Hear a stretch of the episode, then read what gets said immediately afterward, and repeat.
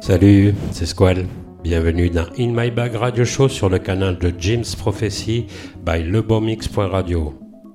Un jeudi par mois, je vous partage quelques vinyles que j'aurai triés et sélectionnés dans mon sac de disques. Ce mois-ci, nous sommes ensemble durant deux heures pour une spéciale Matthew Johnson, artiste canadien de Vancouver. Il est membre fondateur du label Wagon Repère et de Itis What Itis Recordings. Je vais vous partager une sélection de ces morceaux sortis entre 2001 et 2005 sur des labels tels que Wagon Repère, Itis What Itis, Perlon, Minus et Compact. Nous démarrons cet épisode avec le morceau Marionnette sorti en 2004 sur Wagon Repère.